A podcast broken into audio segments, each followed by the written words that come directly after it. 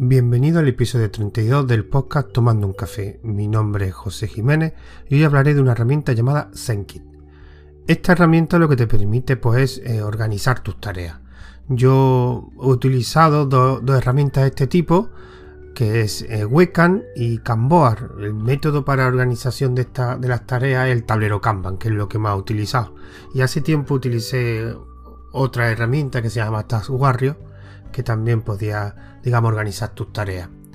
A diferencia de todas las aplicaciones que he utilizado, esta aplicación ZenKit tiene una particularidad porque te permite organizar las tareas en diferentes métodos y esos métodos integran la misma aplicación. En este caso los llama vista. Estos métodos son, como he dicho antes, tablero Kanban. Tiene también para hacer listas, en un las tareas organizadas en un formato de listas to do. También tiene el mapas mentales, pues un calendario y también un formato tabular mediante una tabla. En cada una de ellas, las tareas, digamos, las puedes ver en cualquiera. Tú vas poniendo las tareas en cualquiera de estas vistas y cuando te pasa a otra vista, pues se organizan en, en esa forma de verla, en ese método de organización. Por ejemplo, si yo estoy utilizando tableros Kanban, la paso a un lista to do y se cambia en un formato lista en vez de columnas como funcionan los tableros Kanban. También cada uno de estos métodos tiene una particularidad. Por ejemplo, tableros Kanban pues tiene una serie de estados, las mapas mentales tiene una jerarquía de, de las tareas. En los calendarios pues las tareas tienen que estar puestas en una fecha, digamos pero si después en las tareas pones todos esos datos, pasar de una vista a otra de un método de organización es muy fácil. Simplemente se adapta a la vista que haya seleccionado, pero eso ya hablaré más adelante. Como quiero hablar de esta aplicación, he dividido, digamos, en tres partes este, este audio para hablar un poquito de forma más formal. Por un lado, primero hablaré de la instalación, de la configuración y del uso. Llevo aproximadamente dos semanas utilizándola y la verdad que estoy muy contento. Es una maravilla. Una maravilla. Porque las otras herramientas que he utilizado, las de Webcam y Canboard, por al final por un motivo o por otro no me acostumbré a, a utilizarla. En, este, en cambio en esta fue probarla y utilizarla todos los días. Es muy cómoda de utilizar. Es muy fácil de empezar a manejarla. Tiene muchísimas opciones. Yo solo conozco unas pocas y ya veré en el uso que hay muchísimas opciones que todavía, por ejemplo, no, no conozco, no, no he utilizado todavía. Pero eso lo dejaremos para el final, para, para el apartado de uso. Vamos a empezar con la instalación. Eh, Senki en verdad es un servicio web, con lo cual eh, lo que te proporciona Senki es un cliente. Lo puedes hacer a través de su página web de acceder a su página web y empezar, pues digamos, a organizar tus tareas o descargarte un cliente que está disponible en Linux. En Linux está, hay binario en formato dev, en formato RPM, en formato targz, en formato app y Mac, que es un formato parecido como un instalador de Windows, y paquetería Snap. También está disponible en Windows, en Mac OS X, y, para, y también está en dispositivos móviles, en este caso pues Android y iOS. Yo he utilizado, eh, como yo utilizo Fedora, he utilizado el paquete binario RPM del cliente, me lo descargué, funciona muy bien, no, no tuve ningún problema de instalación, creo que se descargó algunas dependencias, pero no, no tuve ningún problema. Y probado de, en Android tanto en tablets como en móvil. Tengo que la, en la aplicación de Android me la descargué de la misma página, desde el mismo Google Store, igual que la, parte de la opción de tablet. Em, no tiene exactamente una versión para tablet, con lo cual lo que hace es adaptar la versión de móvil y no se ve realmente bien en las tablets. Yo la he probado un poco y no es muy usable. En cambio en móvil es perfecta, funciona muy bien. Además es una interfaz muy parecida tanto al cliente, al cliente web, a la página web, como al cliente que te descarga para Linux, para, para el ordenador, que es donde lo utilizan en el sobremesa. Con lo cual, en este caso la instalación es muy sencilla, bajar el cliente y ejecutarlo. Ahora vamos a seguir al siguiente paso, la configuración. Como he dicho antes, eh, es un servicio web, con lo cual no requiere ninguna configuración de instalar un servidor ni nada, solo el cliente. Y eso sí, requiere un, registro, registrarte en una cuenta de, de ZenKit. Te puedes poner, tu, digamos, puedes registrarte una cuenta normal, o sea, poner tu dirección, poner la contraseña o utilizar la cuenta de Google, de Facebook o de Trello. Trello es, para quien no conozca, una aplicación de, de, tableros Kanban muy famosa, de hecho casi la más famosa de ese tipo de aplicación. Con lo cual yo en este caso utilicé la cuenta que tengo de, Google, de Gmail, no tuve ningún problema. Y eh, lo que sí hay que tener en cuenta es que varios planes. Hay un plan gratuito que de sobra para un uso personal, creo, limita el... O sea, puedes utilizarlo todo. Bueno, ahora explicaré lo que de más adelante las colecciones, pues son ilimitadas colecciones, creo que son 5.000 tareas, bueno, llaman ítem, pero imagino que serán tareas. Creo que hasta 5 usuarios me parece y algo más, pero o sea, un uso personal tiene de sobra y después tiene dos o tres planes de pago que lo que hacen es aumentar eh, el rango de, del número de, de estos campos que he dicho antes, tanto el número de usuarios, el número de, de Ah, y te permite, creo que era 3 gigas, pero esto no entendí muy bien, aunque puedes pasar un fichero de 3 gigas, porque en las tareas puedes meter ficheros, que lo explicaré más adelante, o que el, digamos, el tamaño total de todas las colecciones, todas las tareas, no supere los 3 gigas. Esto, la verdad, de todas formas, tener tareas que ocupen 3 gigas me parece una auténtica bestialidad. Si lo miro en un momento, Sí, hasta 5 miembros y hasta 5 equipos, que eso también lo veremos más adelante. 5 gigas de, espacio, me imagino que se referirá al espacio total de todas las tareas. Con lo cual, eh, la configuración simplemente es o crearte una cuenta o utilizar una de estas cuentas. Tiene la opción de importar tareas de Trello, la herramienta que he comentado antes. Con lo cual, para aquellos usuarios de Trello es muy fácil utilizar ZenKit y bueno, el plan que he utilizado es el gratuito y cuando te registras, o sea, cuando utilizas la cuenta o te registras o utilizas la cuenta como yo de Google, lo que te, hace una serie, un instalador, un pequeño, unas pequeñas preguntas que son básicamente el usuario con el que va a utilizar, digamos, ZenKit y creo que no te preguntaba mucho más. Lo que sí recomiendo es una serie de tutoriales, videotutoriales que hay en la página de ZenKit, que lo pondré las notas del programa, del audio cuando lo, suba, porque ahí explica en unos vídeos muy pequeños un montón de características de esta aplicación. Y es muy bueno echarle, mirarlo antes de empezar a utilizar la aplicación, porque la verdad que vas a aprender muchas de las funcionalidades que tiene y no tener que aprenderlas pues explorándolas o aprendiéndolas por ti solo. Los tutoriales están muy bien, son muy cortitos y pondré la dirección en las notas del programa. Una vez que ya hemos arrancado y hemos hecho el pequeño, digamos, la pequeña configuración, que no es muy grande, que son, creo que, nada más que preguntarle al usuario, ya lo que vamos es al siguiente apartado, que es el uso. Digamos que la, la característica principal de esta aplicación, por lo menos lo que me ha llamado la atención, es lo que he comentado antes de las vistas. O sea, tiene la misma aplicación diferentes formas de organizar, de métodos para organizar las tareas. Yo, por ejemplo, el que más he utilizado, o el que estoy utilizando más, son los tableros Kanban.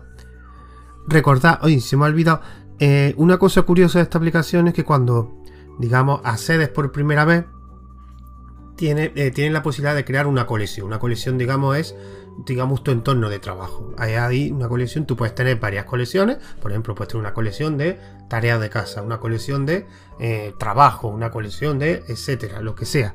En esa colección lo que vas a tener es todas las vistas posibles que tiene la aplicación y ahí poner tus tareas. Entonces, hay por defecto te viene una colección de ejemplos, creo que es colonización de Marte o algo así, con lo cual ahí puedes ver ya, digamos, eh, la aplicación ya con un uso dado, con unas tareas insertadas, con lo cual te puede servir de guía. Yo lo estuve mirando, estuve curioso, después yo la borré y tengo yo solamente tengo una colección para mis tareas, digamos, las tareas personales. Cuando accede esta esa colección, evidentemente todas las vistas se verán en blanco. Pues yo, por ejemplo, la, que, la primera que configuré fue la de la de Kanban, que recordad para quien no sepa, los tableros Kanban la, digamos, la organización de las tareas es mediante columna y cada columna representa un estado en que se encuentra la tarea. Yo, por ejemplo, he creado cuatro columnas, que es idea, preparación, ejecución y finalizado. Entonces, en función de la tarea, en qué momento en estado está, pues irá en una columna a otra. Cuando, por ejemplo, una idea ya estoy preparándola, pues muevo, pues esta puede arrastrar y soltar con el ratón. La puedo poner a la columna, por ejemplo, la preparación. Cuando estoy esa idea, esa tarea en preparación, la estoy haciendo en ese momento, pues ejecución. Y cuando la ha finalizado, pues hay otra, otra columna finalizado. Con lo cual está en la vista principal, pero también puedo digamos, ver otra de, de las vistas. Si veis, la interfaz es muy limpia y en una parte superior derecha ahí tiene una serie de, de digamos, de titulitos que donde por un lado se ven todas las tareas que tiene hechas y en el otro lado se ven, digamos, la vista en que está en ese momento. Yo, por ejemplo, tengo Kanban, pues se vería Kanban. Si pulsa con el ratón, pues se verá todas las vistas que hay disponibles, que son las listas, las tablas, el calendario y los mapas mentales. Por ejemplo, si de Kanban me muevo a, listas, pues lo que me va a hacer es todas las tareas, me las va a poner en formato lista. Cada tarea con todos los campos que tiene, que tiene relleno. Con una forma, digamos, diferente de, ver las tareas que he insertado. Si después me voy al formato tabular de tabla, pues lo mismo, pues todas las tareas, pues en una vista en formato tabulado. Después, si me voy a, por ejemplo, a calendario, aquí en principio solo se mostrarían aquellas listas, que eso lo veremos más adelante, que el campo de, fecha o de fecha finalización está, está relleno. Evidentemente, si yo, por ejemplo, tengo una tarea que la tengo que hacer antes de tal día, pues lo único que especifico en ese campo, pues esa tarea tiene que hacer antes del, yo sé, 18 de mayo. Pues cuando me vaya al calendario, en el 18 de mayo aparecerá digamos, esa lista.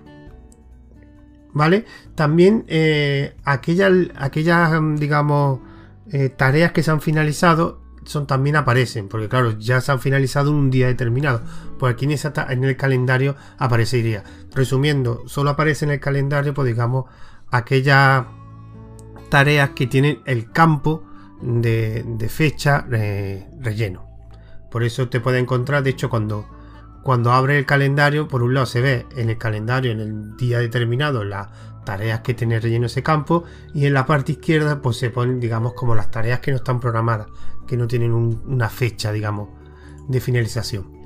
Si te vas a mapas mentales, por ejemplo, si no tienen ningún tipo de jerarquía, no se van a ver. De hecho, tú mismo en, en las tareas, digamos, en las tareas que no están conectadas, que no tienen jerarquía, aparecen, digamos, desconectadas en la parte izquierda pero las puedes arrastrar y tú empezar a conectar, digamos, las tareas. Después, cuando volviésemos al tablero Kanban, esas tareas que están conectadas se, se reflejarían, digamos, esa jerarquía que se, ha, que se ha desarrollado, que se ha hecho en el tablero, en los mapas mentales, perdón, pues se vería reflejada en el tablero Kanban. Entonces, digamos que se pueden ver, se pueden organizar de diferentes formas las tareas según el método que se ha utilizado, pero después cuando se, vaya de uno a otro, esos cambios realizados en cada uno de esos métodos también se van a visualizar en los otros métodos que, se están utilizando. Por ejemplo, yo utilizo lo que he dicho antes, principalmente el tablero Canva. Cada una de las tareas, he comentado antes lo de los campos, cada una de las tareas, cuando se pulsa en una tarea, hay una serie de campos que puede rellenar. Por defecto hay pues el campo de descripción, donde se puede poner un pequeño texto. Como nota curiosa, eh, se puede escribir en Markdown ese texto. Tiene la opción de hacerlo en texto plano, en HTML o en Markdown, con lo cual si quieres escribir un texto más grande, pues se puede, se puede utilizar Markdown. Tiene la, lo de la fecha que comentaba antes, la asignación, por si quieres asignárselo a algún miembro de, de, un equipo. Yo en este caso, como estoy solo, no tiene mucha lógica. La jerarquía, esto en este caso se vería mejor en aquella en aquellas tareas que en el mapa mental las he conectado. Aquí se vería reflejar la jerarquía. También tiene, bueno, este, en este caso lo he añadido yo, que es, una serie de etiquetas para, digamos, organizar las tareas. Que eso se puede, se puede crear. Y también tiene la opción que he añadido yo de añadir ficheros. ¿Cómo se añade esos campos? Pues hay una lista de campos digamos que puedes añadir como texto, número, enlaces, eh, día, checkbox, label, miembro, ficheros, referencias, fórmulas y agregaciones. Estos son, digamos, los los campos que puedes añadir tú a las tareas. Por defecto, creo que solo están, hay cuatro nada más, los cuatro primeros que he dicho. Pero también se pueden, que es una cosa que tengo que practicarla, se pueden crear campos personalizados. O sea, tú puedes crear un campo personalizado para pues, almacenar ciertos datos. Esto de los campos, la verdad, que es algo que todavía no he, profundizado mucho porque tiene más. Es más. De primeras tú lo ves, pero después ves que tiene mucho recorrido, tiene muchas opciones y mucha funcionalidad. De hecho, en los videotutoriales que comentaba antes, hay una. Hay un par de vídeos hablando sobre los campos personalizados. Más cosas que tiene esto. Por ejemplo, tiene una serie de plantillas. ¿Qué son las plantillas? Por defecto eh, tiene una visualización, una, plantilla aplicada a, la interfaz. Muy simple, pero se puede, eh, digamos, asignar o, o utilizar otras plantillas. Esto dentro de... A ver si me acuerdo dónde estaba. Dentro del cliente que yo estoy utilizando de, de escritorio, el cliente de Linux, había una opción donde te permitía, digamos, ver las plantillas que están disponibles. A ver si me acuerdo dónde estaba.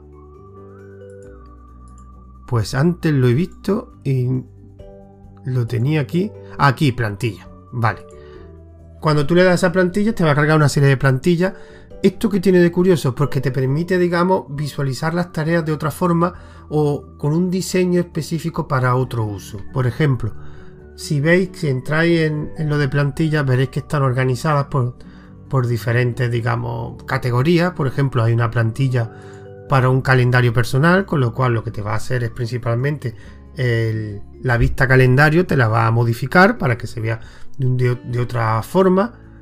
También hay cosas ya así más curiosas como un CRM, que por ejemplo aquí lo que te hace es, digamos, modificar sobre todo el, el formato tabulado y un RP que este sí que es más sofisticado ya que te, te involucran todas las pistas. Lo que te hace es cambiar, aplicar una plantilla como la plantilla de una página web. Lo que hace es, digamos, te cambia la visualización de las tareas para que te pueda, digamos, usarla para un determinado uso. La verdad que algo curioso, no lo he utilizado, pero la verdad es que algo bastante curioso. Más cosas. Eh, ya comentaba antes que se pueden añadir etiquetas. Yo he añadido una serie de etiquetas para para utilizarla para, digamos, un poco de organización. Incluso se pueden eh, eh, utilizar, he visto que había un vídeo donde se veía cómo se creaban las típicas etiquetas de prioridad. De esto que con colores se pueden crear, por ejemplo, urgente, pues en rojo, en una etiqueta en rojo que sea urgente. Eso lo he visto en uno de los vídeos y es una cosa que tengo que tengo que probar porque me interesa bastante. Otra cosa que otra funcionalidad que también he visto en los vídeos que, que también la tengo que no la he probado, que se pueden seleccionar diferentes tareas y esas tareas pues aplicarle diversas acciones, como por ejemplo modificar un campo, añadirle un campo, borrar un campo y todas esas acciones se ejecutarían evidentemente en todas las tareas. Tiene un modo online, con lo cual, aunque yo tengo ahora mismo eh, tanto el cliente de escritorio como en el móvil, puedo trabajar, digamos, sin internet y, por ejemplo, sincronizar cuando yo quiera. No, no lo he leído a qué por defecto qué periodo de sincronización está, a cada cuántos minutos, no lo sé, pero que tiene una opción que te permite tanto eh, trabajar online, o sea, la sincronización, quitártela, te lo guardaría todo en local, o como sincronizar en ese mismo momento, con lo cual digamos que tiene un modo de, de trabajo offline. Así que, como te he dicho, no hay muchas más cosas que he utilizado porque aunque tiene muchísimas opciones, como por ejemplo autentificación de usuarios, los usuarios les puedes dar diferentes roles, etcétera, tienen lo de los equipos, la gestión de equipo, un equipo con varios usuarios, cada usuario con su rol, eso todavía como la verdad que trabajo solo, no, no lo he tocado mucho. Pero ya por conclusión me gustaría decir que esta aplicación me ha encantado, muy simple de utilizar, al momento de instalarla ya estabas creando, generando tareas, después se ve que tiene mucho recorrido, tiene muchas funcionalidades, como ejemplo los tutoriales, los vídeos tutoriales, si los veis, veis que ahí hay gran parte de las funcionalidades que se puede hacer. Tiene lo de las vistas, para quien quiere trabajar puede hacer en tablero Kanban, que a otra gente le gustan las listas to do, puede hacer listas to do, que a otra persona le gustan los mapas mentales, los mapas mentales, cada uno puede utilizar porque engloba diferentes métodos de organización de tareas en la misma aplicación. Y eso es digamos la característica que más me gustó y la característica principal, aunque yo utilice tableros Kanban, pero podría cambiar a cualquier otra vista o crear otra colección y utilizar otro, otro método de organización. Lo recomiendo, aunque no es una aplicación, no es software libre. De hecho, eh, aunque el plan gratuito para un uso personal de sobra, aunque después hay otros planes de pago que aumentan, digamos, no las funcionalidades, sino el número de, elementos que puede, que puedes generar. Yo lo recomiendo, sobre todo si utilizáis tanto tableros Kanban como listas to do, que le echéis un vistazo, es muy fácil de instalar, no requiere apenas configuración y yo estoy encantado con ella. Más adelante, cuando conozca más funcionalidades, me gustaría hacer una segunda parte de, del podcast, de este audio, perdón, y aumentar, digamos, pues con los conocimientos nuevos que, que hayas querido. Pero en principio llevo un poco tiempo y es lo poco que he aprendido. Con esto doy finalizado por este, esta pequeña revisión de primeros pasos de la herramienta ZenKit. Antes de despedirme, los digo los métodos de contacto. Tengo un correo electrónico para, el podcast que es tomando un café una cuenta de Twitter, arroba tomando guion bajo un guion bajo café. Ahora tengo un grupo privado de, de oyentes, digamos, de este, de este podcast, que el enlace a hacer un grupo privado lo tenéis, digamos, en el mensaje anclado de, del canal de Telegram donde subo este podcast y también en las notas del programa pondré el enlace. Este podcast, como he dicho antes, eh, lo subiré tanto en formato MP3 como en OGG en el canal de Telegram tomando un café, todo junto. Y lo compartiré, digamos, en los servicios de alojamiento de Woska, de la plataforma Anchor, en el servicio Ivo y también haré una pequeña reseña en mi blog de ruteando.com. Espero que haya resultado bastante interesante esta aplicación, que os animo a que la utilicéis porque a mí me ha encantado y nos escuchamos en el siguiente audio.